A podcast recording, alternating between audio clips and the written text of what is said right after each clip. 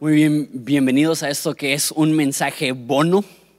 El, el, plan es que estamos en Génesis y son 50 capítulos y hay muchas cosas increíbles, pero si tomáramos conceptos que son más cortos y más breves y los alargamos a un mensaje completo, nos va a alargar mucho más la serie. Entonces van a ver unos cuantos mensajes especiales, no, no son predicaciones de domingo, sino son, son extractos más cortos de, de partes de, de, Génesis que, que voy a echar mano del recurso de la tecnología de YouTube para grabar un mensaje eh, un poco más específico, un poco más corto, no utilizar todo un domingo para este tema. Y de lo que quiero hablar hoy es de Génesis 2 del 1 al 17 y vamos a hablar de, del trabajo del hombre, de, cómo debemos desarrollar nosotros como hombres una ética de trabajo y también una ética de descanso, trabajo, descanso, así como Dios trabajó seis días, descansó uno, así también nosotros debemos de aprender a trabajar y descansar. Entonces leo el pasaje, oramos y lo consideramos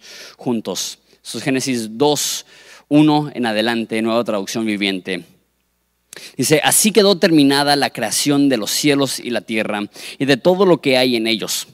Cuando llegó el séptimo día, Dios ya había terminado su obra de creación y descansó de toda su labor. Dios bendijo el séptimo día y lo declaró santo, porque ese fue el día en el que descansó de toda su obra de la creación. Este es el relato de la creación de los cielos y la tierra. Cuando el Señor hizo los cielos Hizo la tierra y los cielos, no crecían en ella plantas salvajes ni grano, porque Dios, el Señor Dios, aún no había enviado lluvia para regar la tierra, ni había personas que la cultivaran. En cambio, del suelo brotaban manantiales que regaban toda la tierra.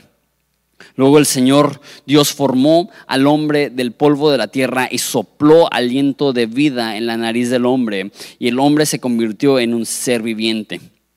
Después el Señor plantó un huerto en Edén, en el oriente, y puso ahí al hombre que había formado. El Señor Dios hizo que crecieran del suelo toda clase de árboles, árboles hermosos que daban frutos deliciosos. En medio del huerto puso el árbol de la vida y el árbol del conocimiento del bien y del mal. Un río salía de la tierra del Edén que regaba el huerto y después se dividía en cuatro ramales. El primero se llamaba Pisón, rodeaba toda la tierra de Avila donde hay oro. El oro de esa tierra es excepcionalmente puro, donde también se encuentran ahí resinas aromáticas y piedras de onice. El segundo, llamado Guión o Gión, rodeaba toda la tierra de Cus. El tercero, llamado Tigris, corría al oriente de la tierra de Asiria. El cuarto se llama Éufrates. El Señor Dios puso al hombre en el jardín del Edén para que se ocupara de él y lo custodiara. Pero el Señor Dios le advirtió, Puedes comer libremente del fruto de cualquier árbol del huerto, excepto del árbol del conocimiento del bien y del mal, pues si comes de su fruto, sin duda morirás. Después el Señor Dios dijo, no es bueno que el hombre esté solo, la ayuda idónea. Entonces el Señor formó de la tierra todos los animales salvajes, todas las aves del cielo y los puso frente al hombre para ver cómo los llamaría. Y el Señor escogió un nombre para cada uno de ellos. Puso nombre a todos los animales domésticos, a todas las aves del cielo, a todos los animales salvajes, pues no había ayuda idónea para él.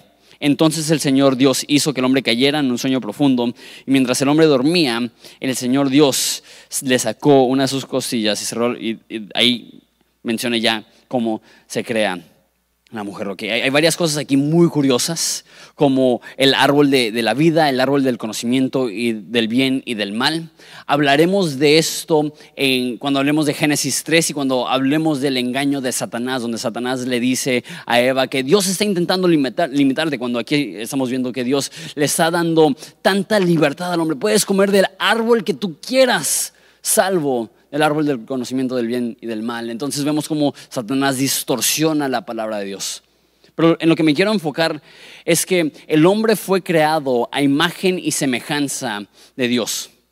Y es muy curioso que Dios trabaja seis días y después decide descansar, dando un orden para el ser humano, un parámetro, una guía, que nosotros vemos el descanso como el estado de faul y el trabajo como una necesidad.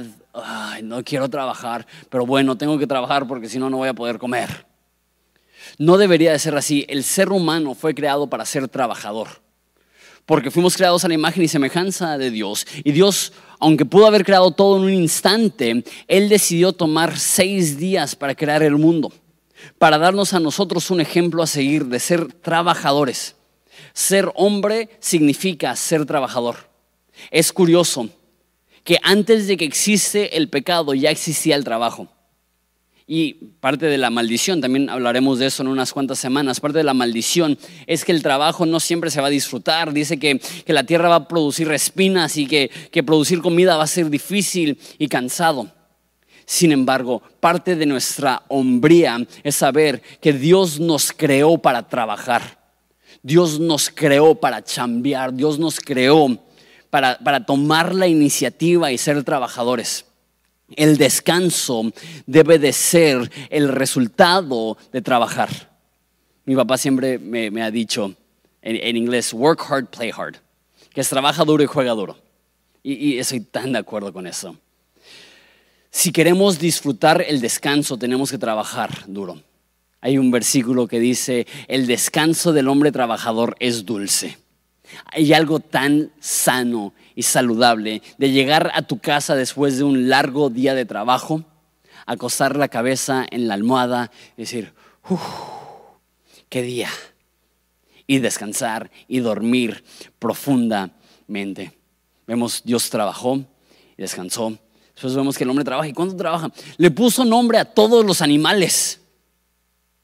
Me imagino al principio así todo inspirado hipopótamo. Y, de repente ya así todo cansado, y, ah, mosca. ¿Cuánto trabajo fue nombrar todos los animales? ¿Cuánto trabajo sería regar y cultivar un huerto? Pero es sano. Dice la Biblia en Eclesiastes, es bueno que el hombre lleve su yugo desde su juventud, que aprenda a trabajar creo que uno de los problemas de mi generación, de los millennials, e, es que estamos tan acostumbrados a la facilidad, a ganar trofeos sin tener que ganar, a que nos den las cosas en charola de plata, a conseguir todo fácil. No sé, a lo mejor estoy generalizando, porque hay gente de mi edad que tiene que trabajar absolutamente duro para conseguir lo que tiene. Sin embargo, también hay mucha gente de mi edad que, que es súper, súper cómodo demandar sin haber trabajado.